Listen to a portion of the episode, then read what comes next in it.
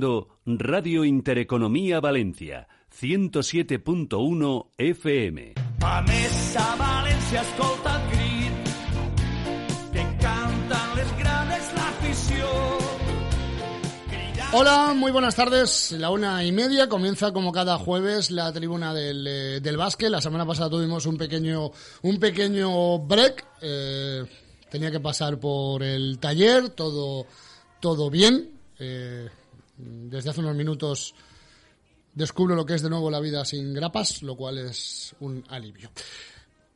Primera noticia de la jornada de hoy jueves. Jaume Ponsarnau ya no es entrenador de Valencia Basket, comunicado del club de esta, de esta mañana, donde agradecía los cinco años de trabajo a Jaume Ponsarnau. Y noticia que confirmamos también a primera hora de la mañana en la web de las provincias. Ponsarnau en las próximas horas se va a convertir en nuevo entrenador del Casa de Zaragoza, el destino para el técnico de Valencia Basket, Jaume Ponsarnau en la comida de final de temporada del pasado viernes, donde tuvimos también eh, información y fotografías exclusivas en el diario eh, Las Provincias, eh, les cazamos ahí a modo paparazzi, saliendo de la, de la comida, ya os informábamos que el tiempo de reflexión de Valencia Basket, o al tiempo de reflexión de Valencia Basket, estaba muy atento el Casa de Monzaragoza. El 11 de junio ya dábamos esa información. Zaragoza esperando a que Valencia Basket deshojara la margarita. En cuanto ha habido vía libre para fichar a Ponsarnau, el Zaragoza, insisto, no es oficial, pero lo va a ser en las próximas horas, se va a convertir en nuevo entrenador del Casaemón Zaragoza. Dos movimientos ya en Valencia Basket y los dos con comunicados en los cuales hay que contar, si se sabe, la intrahistoria. Para eso estamos un poco los periodistas, ¿no? Para contar lo que no cuentan los comunicados. En el de Jaume Ponsarnau, aparte del eh, bueno, pues del mensaje de agradecimiento del Club Valencia Basket, hay varios detalles que os hemos eh, contado en esa información de las provincias. Por lo que sabe esta redacción, en la reunión José Puentes, Checho Mulero, Jaume Ponsarnau, el que ha dado el primer paso al frente para decir, señores, tranquilamente, sin ningún aspaviento, sin subir los decibelios, pero vamos a separar los caminos, es bueno para todos, no veo que haya confianza en mi trabajo, creo que lo mejor es que me aparte y no moleste, creo que lo mejor para el proyecto no es que es que no siga yo, ha sido el propio Ponsarno. Esto no quiere decir que Valencia Basket lo quisiera renovar y haya dicho que no. De todas formas, si esto es así, será la otra parte la que tenga que decirlo. De momento, silencio estampa. Comunicado. Os podemos confirmar que el técnico, el ex técnico ya de Valencia Basket, ha dado ese paso. En esa reunión ha dado ese paso de decir, señores, no hay debate, no hay polémica. Que parece que no quieran decírmelo. Yo soy consciente de que mi etapa ha acabado, de que el ciclo ha acabado, de que está todo demasiado con nubes en el horizonte y que lo mejor para el proyecto, para la próxima temporada, es que yo no siga al frente, con lo cual entiendo perfectamente que aquí se acaba la, relación. Por cierto, me ha recordado el episodio final, con matices, evidentemente, cada caso es diferente, pero el episodio final de Rafa Martínez en Valencia Basket. Porque Rafa Martínez, que dejó de jugar y se quedó fuera eh, de aquella final de la Eurocar. Recordaréis las lágrimas de, impotencia de Rafa al no jugar el, el, último partido de la final del Eurocal del 19. Él recogió el trofeo eh, casi con, con, lágrimas, ¿no? Por no poder disputar ese, ese partido. Eh, en la reunión que, donde se decide que Rafa no va a continuar, es el propio Rafa. Entre otras cosas que ocurren en esa reunión, es el propio Rafa al que en este caso a Paco Raga le dice, oye Paco, que, que veo que no os atrevéis a decírmelo, que me voy que no pasa nada, que ya sé que no voy a seguir, que ya sé que no me queréis renovar, que ya sé que no cuento en el proyecto. Desahogaos, que no pasa nada, venga, ya, ya lo hemos dicho, ya podemos todos estar eh, tranquilos. Ha habido algún vaso comunicante en lo que ha ocurrido esta, esta mañana con Jaume Ponsarnau, al cual yo sinceramente le deseo eh, lo mejor en casa de Monzaragoza mientras no sea competidor de Valencia Basket, obviamente. Ahora se abre la negociación para el nuevo técnico de Valencia Basket, con Joan Peñarroya, como ya hemos contado en los últimos días, como gran favorito al puesto que deja vacante Jaume Ponsarnau. El titular sería Ponsarnau se va a Zaragoza y Peñarroya se acerca a Valencia Basket. Sería un poco el, titular eh, en, el día de, en el día de hoy. Si ocurre, si finalmente es Peñarroya, como la información que tenemos nos hace indicar que va a ser así, será curioso, porque se andará el camino que estuvo a punto de andarse hace eh, tres temporadas, cuando Jaume Ponsarnau cogió el relevo de Chus Vidorreta en el banquillo de Valencia Basket. Antes de esa decisión, el favorito, o uno de los favoritos, eh, junto a Ponsarnau, era el propio Peñarroya, que entonces dejó el Morabanca Andorra y se quedó sin ese asiento y sin esa silla de Valencia eh, Basket. En este caso ha dejado el San Pablo Burgos y parece que en esta ocasión sí que va a coger la silla que deja Jaume Ponsarnau. Habrá tiempo de analizar y habrá tiempo de eh, poner encima de la mesa los pros, las contras de eh, la etapa de Ponsarnau en Valencia Basket. creo que la gente que escucháis este programa de radio, escuchéis las retransmisiones de Minuto y Marcador, sabéis perfectamente el, talante que hemos querido eh, defender estos, estos años eh, y que, por cierto, vamos a seguir con el nuevo entrenador de Valencia Basket. Aquí se va a respetar al nuevo entrenador de Valencia Basket. Guardar este mensaje. Paella en Casa Navarro, apostada. Ojalá comience bien la nueva etapa del nuevo técnico de Valencia Basket, sea ya eh, perdón, Joan Peñarroya eh, u otro, pero si tiene la mala suerte Peñarroya, que tuvo Ponsarnau en su primera temporada, de que la maquinaria cueste de, arrancar y que le cueste tal, los mismos, los mismos que han despellejado a Ponsarnau, despellejarán a Peñarroya.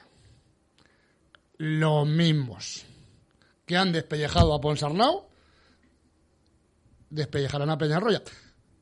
Como lo hicieron con Vidorreta, como lo hicieron con Pedro Martínez, porque aquí la hemeroteca es que es muy dura. Como ocurrió con Pedro Martínez, como ocurrió con eh, Vidorreta, como ocurrió con Carles Durán, al cual... Uy, tengo que hablar del Eurobásquet en tres minutos. Y no quiero cargarme el programa. Pero al cual algún jeta y maleducado que se esconde en Twitter, a Carles Durán, aquel día famoso que entrena o que dirige al equipo un día que no tenía que haber dirigido al equipo porque acababa de fallecer su padre y no estaba ese fin de semana Carles Durán para estar con el equipo mentalmente y él eh, bueno pues decidió eh, estar en el partido eh, y marcharse directamente a, a, Barcelona, al, Sepelio, la gente que sabía que eso estaba ocurriendo y que le dijo de todo a Carles Durán por perder aquel partido, lamentable, porque fue un partido que perdió. O sea, la gente que no ha tenido respeto con nadie, lo va a seguir teniendo, o lo va a seguir no teniendo con el que venga. Si es que esto es así, si es que esto es cíclico. Y si ocurre, tranquilo que, que lo diremos, que no pasa nada, que, que aquí... Bueno, iba a decir que todo el mundo va, a cara descubierta. Bueno, todo el mundo no. Hay gente que se esconde con nombres de niños de 5 años. Yo, desde luego, sí que voy con la cara descubierta. Ponsarnau. Insisto, habrá mucho tiempo para debatir si ha sido bueno, si ha sido malo en Valencia Basket. Yo lo único que digo es que al que venga le dejemos trabajar, porque mm, es que esto es muy diabólico. Si eh, empezamos a decir mucho que es que el que estaba en un desastre, que era lamentable, que no sabía entrenar, la hemeroteca es muy puñetera y puede ocurrir que esto acabe como un caso Emery. Porque, claro, es que los números de Jaume Ponsarnau, para bien o para mal, son los que son, no los podemos trucar. Ponsarnau ha estado tres años como técnico de Valencia Basket y se va con un título, la Eurocup del 19, y en Liga Endesa, tres años, tercero, tercero y cuarto. Quiero decir, y ojalá Joan Peñarroya, o el que venga, en los tres próximos años consiga la Eurocup, una Eurocup, este año se juega, ojalá Valencia Vázquez la consiga, y superar tercero, tercero y cuarto significa jugar finales de la Liga Endesa. Ojalá, evidentemente, el que venga luego eh, lo consiga, pero estaría bien que tranquilizáramos un poquito el, el ambiente, porque si no la presión que se le va a poner al que venga es tremenda, porque claro, insisto, si el que se ha ido era un desastre, no, no tenía ni puñetera de baloncesto, era no sé qué, era no sé cuántos, tal. Y, y claro, es que el título, tercero, tercero y cuarto, y 19 victorias en la Euroliga. Insisto, ojalá el que venga, vamos, mm, primero que quiere contarlo soy yo en la radio, gane la próxima Eurocup, que se va a disputar esta temporada, consiga meter a Valencia en la final de la Liga Endesa y la próxima temporada de la Euroliga meta el equipo en el top 8, pero ojalá todo esto ocurra. Es decir, vamos, vamos, yo lo firmo vaya Juan Fran, ponme el papel que yo lo firmo. Pero que, que estaría bien que tranquilizáramos todos el ambiente, porque claro, eh, al que venga se le va a meter una presión que me parece injusta e innecesaria. Punto uno. Punto dos. Derrick Williams, que ya no es jugador de Valencia Basket. Importante matiz. Valencia Basket no le ha presentado oferta de renovaciones de Derrick Williams. Es decir, es una forma de no te vas porque no te puedo pagar el contrato porque no vamos a jugar la Euroliga. No, no. Te vas porque no te quiero. Valencia Basket ha decidido prescindir de Derrick Williams antes incluso de saber quién es su entrenador, lo cual es un matiz importante de decisión de, ojo, que no se venda la moto de que Derrick se va porque no jugamos la Euroliga y porque no le vamos a pagar. No, no, que no le queremos. Que consideramos que no ha hecho una temporada suficiente como para quedarse en Valencia Basket. Aquí contamos las cosas como son. Uno y lo otro. Y comienza el Eurobasket. Y hoy queremos tener eh, el apartado final y gordo, nos quedan 20 minutos para hablar del Eurobasket. Ayer se vivió la presentación eh, de la competición en una cena de gala en la cual eh, tuve el placer de, de asistir eh, junto a las personalidades del mundo del, eh, del baloncesto. Me gustó y se lo dije a ella personalmente, con lo cual, como se lo dije personalmente, lo puedo decir públicamente. Me gustó que Pilar Bernabé, la concejal de deportes de- del Ayuntamiento de Valencia, fuera la única autoridad, la única autoridad que se acordó públicamente de Miki Vukovic en su discurso. Porque Eurobásquet femenino y Miki Vukovic. Y el recuerdo del maestro que nos dejó el pasado enero. Antes de, de la cena, eh, yo charlé con, con varias leyendas, con varias jugadoras, enseguida vamos a escuchar a una de ellas, y en todas las conversaciones, con Amaya Maldemoro, con Ana Belén Álvaro, con Ana Montañana, salía el nombre de Miki Vukovic, porque Miki, os puedo asegurar que en, ese último momento de encontrarse bien y de luchar contra su enfermedad, él quería estar en el Eurobásquet. Él decía, Eurobásquet, Valencia, junio, ojalá ahí estemos, tal.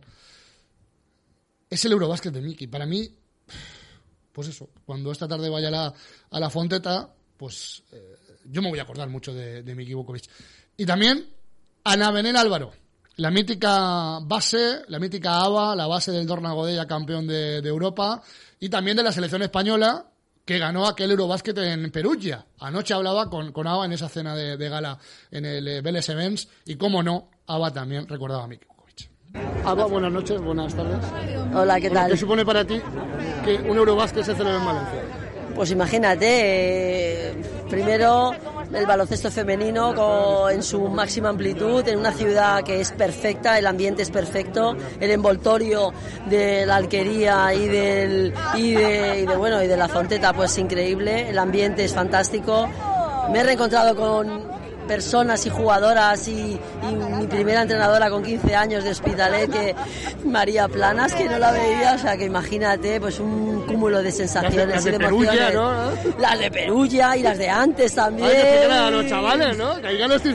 Ah, o sea que, pues, ¿qué, qué significa? Pues mm, muchísimos recuerdos, muchísimas experiencias, sensaciones vividas y pues con muchas ganas de, de vivir este Eurobásquet y vivirlo con las jugadoras en la pista y que sea un gran éxito para España, por supuesto. Viéndose ahora en el corrillo, eh, la lástima, wow, hay muchas lástimas, ¿no? Pero para mí una muy personal es que esto no lo esté viendo Miki.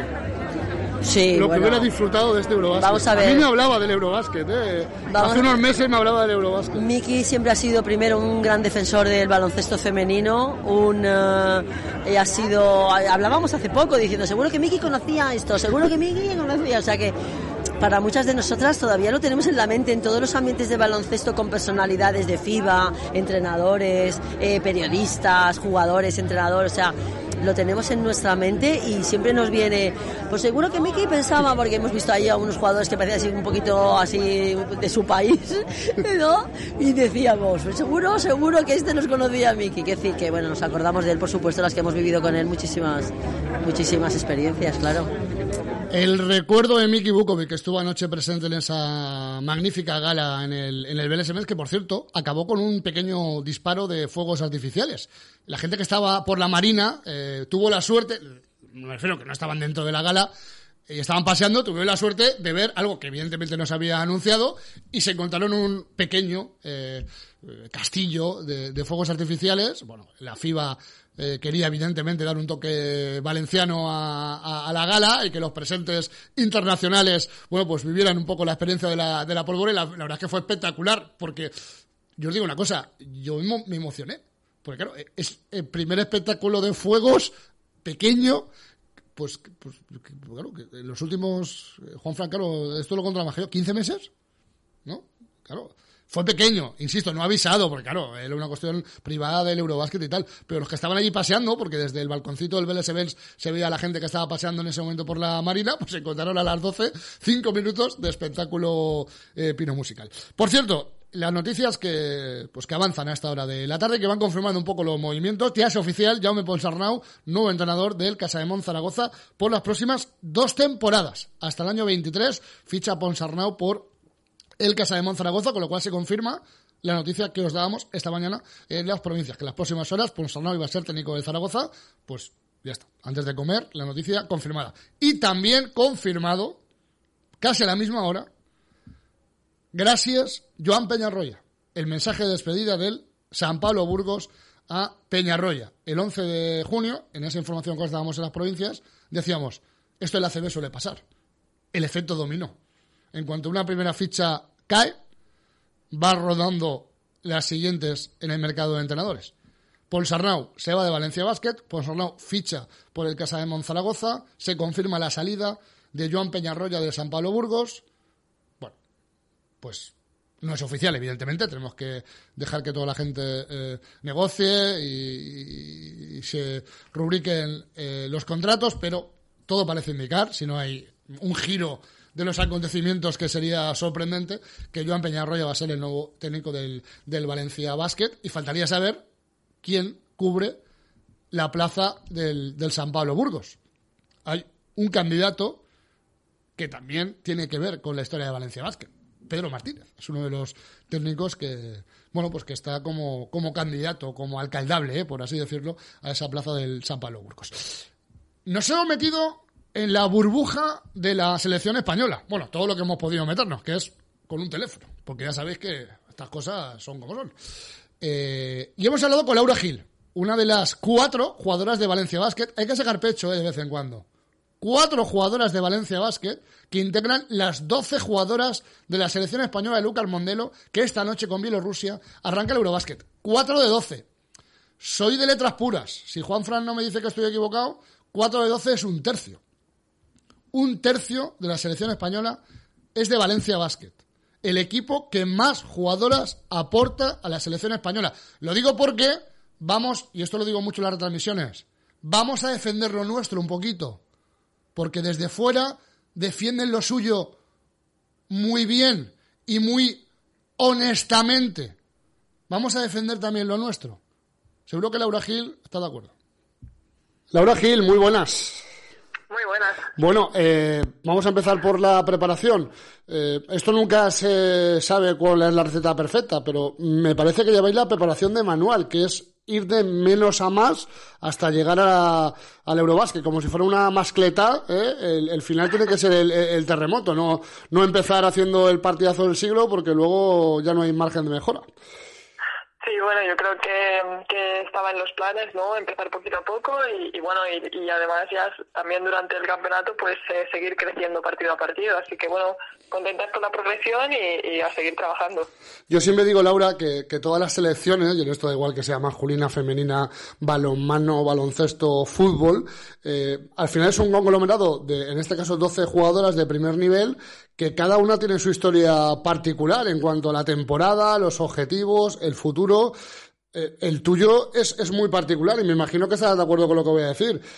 Quizás es la que más ganas tienes de jugar de todas las que estáis en el grupo de, de España porque lamentablemente te perdiste el final de temporada. Sí, bueno, no sé si la que más. Pero... Ya, pero me entienden, ¿no? O sea, eh, yo te veo con una ganas de jugar como diciendo, cansancio, ¿para qué? O sea, cansancio a mí, yo quiero jugar. Sí, no, la verdad es que, que, bueno, que fue un durillo el final de temporada no poder estar con el equipo y ayudar en, esos momentos más importantes para lo que nos preparamos toda la temporada, ¿no? Y bueno, y pues eso, centrado en la recuperación y ahora pues disfrutando al máximo de cada momento que estoy en pista, en los entrenos y lo que sea. Ahora, eso sí, me cuesta recuperar un poquito más que al resto hasta que vaya terminando de coger la forma, pero bueno, contenta con la progresión. O sea, tiene una parte positiva y una negativa, ¿no? Que, o sea, la positiva es que tienen más eh, gasolina en las piernas cuando comience el campeonato, me imagino.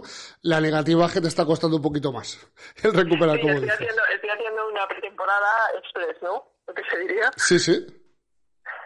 Bueno, eh, vamos al Eurobásquet, lo tenemos ya aquí en la puerta de la, de la esquina. Me imagino que, claro, la presión no la pone Laura mm, la hemeroteca. Claro, eh, vemos a España siempre en, en, en las medallas ganando Eurobásquet como si fuera algo, algo fácil. No lo es, no lo es, pero, pero esa ilusión me imagino que, que está ahí, ¿no? Sí, yo creo que, que presión la justa y necesaria, ¿no? La que es buena. Eh, al final a todos nos gusta ganar, esa sensación engancha, ¿no? Y bueno, y sabemos eh, lo que hay que hacer para, para, para estar ahí. Entonces, yo creo que, que, es importante, pues eso, al final es un mix de jugadoras veteranas y jugadoras jóvenes, ¿no? Las jóvenes dan una cosa y las veteranas aportan otra, entonces yo creo que, que, estamos bien, estamos, es un equipo bastante completo y, y bueno, y con, con ganas de que esto empiece ya para, para empezar a, a sacar todo lo que llevamos dentro. Haberlo hecho ya ayuda, es decir, porque estamos hablando, y es cierto que es una selección, como tú dices, que tiene una parte de renovación que, está ahí, eh, pero claro, es una renovación de jugadoras que en categorías inferiores han coleccionado medallas como yo puedo coleccionar cromos, eh, con lo cual, claro, eh, ese nivel de, no, no, voy a decir de exigencia, pero la exigencia la ponéis vosotras en la, en la pista, ¿no? Estamos hablando de unas generaciones de, de España, Laura, que, que sí, claro, que hay renovación, pero es que la renovación han ganado por abajo a todas las selecciones que tengan jugadoras jóvenes en este Eurobásquet. Sí, bueno, pero creo que, o sea, por supuesto, eh, las, las generaciones que están subiendo eh, a un nivel competitivo muy alto, pero sí que es cierto que, que cuando se da el pasito en absoluta no es como un extra más, se necesita uh -huh. un extra más. Y, y, bueno, y el hecho de, de, estar entrenando con jugadoras veteranas que te enseñan, pues eso, los timings o, o en qué momento sí, en qué momento no, eh, bueno, yo creo que que, es algo muy positivo para, para, para ellas y, y bueno, y, y, en eso estamos, ¿no? En, en, en, entender, en intentar que, que, todas las piezas estén en el mismo punto para, para ir todas en la misma dirección.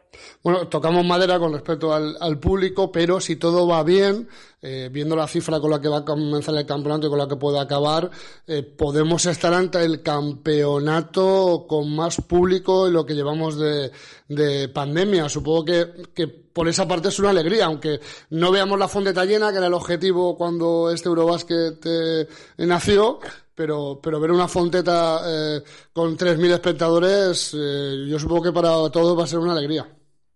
Sí, yo creo que yo creo que, que es algo para celebrar, pues como dices, eh, después de, esta, este último año y poco que, que, hemos, que hemos vivido, ¿no? que ha sido todo tan diferente y atípico, pues poder disfrutar del europeo en casa y con 3.000 3.000 personas ahí apoyándonos, yo creo que va a ser, va a ser algo increíble. Eh, es un año complicado eh, también por el calendario, porque claro, estamos, Laura, dando como normal cosas que, que no son muy normales. Lo digo porque en un mes, si todo va bien, en un mes podéis tener dos medallas.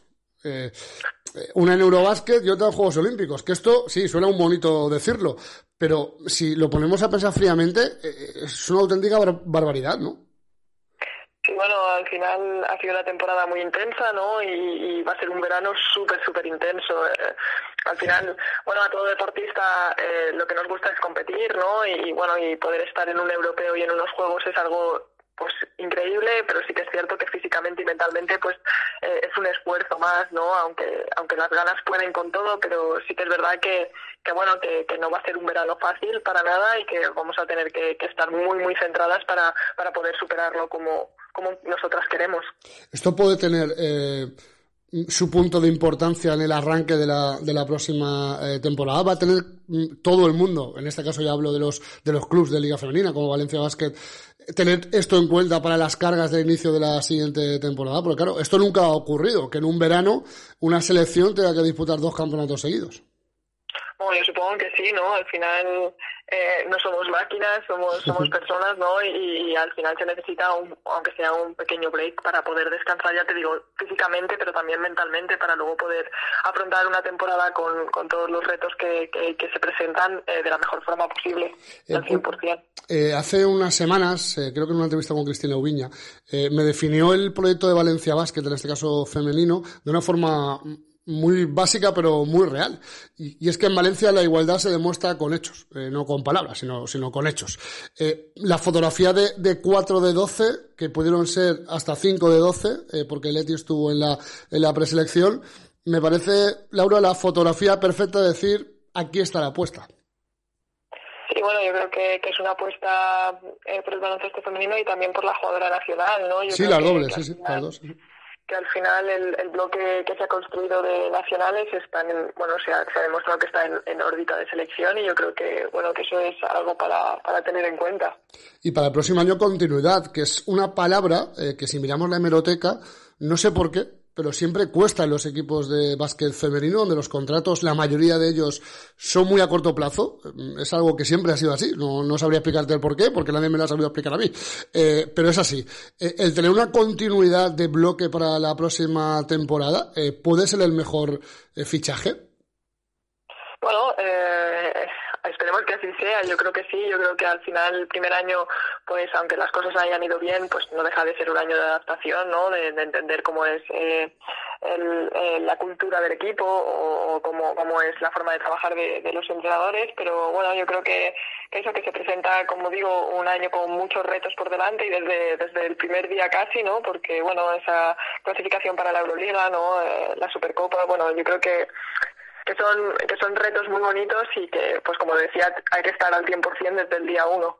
Además, cómo acabó la temporada, ¿eh? porque tuvo de todo, hasta ese punto que yo creo que es bueno, bien entendido es bueno, ese punto de, de pique, de, de, polémica, porque esto al final, eh, tú lo has vivido desde el otro lado, has estado en, Salamanca ganando, ganando títulos. Yo creo que a, medio plazo, Laura, mm, este nuevo pique deportivo Valencia-Salamanca va a ser bueno para todos.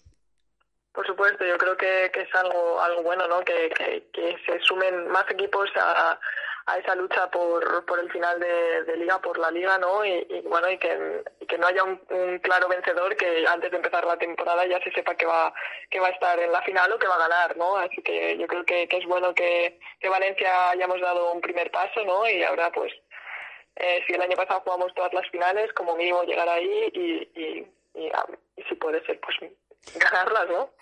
Pues sí, no, no, vamos, eh, yo creo que lo, compra todo el mundo, aunque también está la, la Euroliga, eh, que para las que la habéis jugado, evidentemente, pues será un, día más en la oficina, pero, pero para el club es su primera vez. Yo supongo que también va a ser muy especial el tener la Euroliga el año que viene en la Fonteta, si se pasa esa ronda previa, obviamente.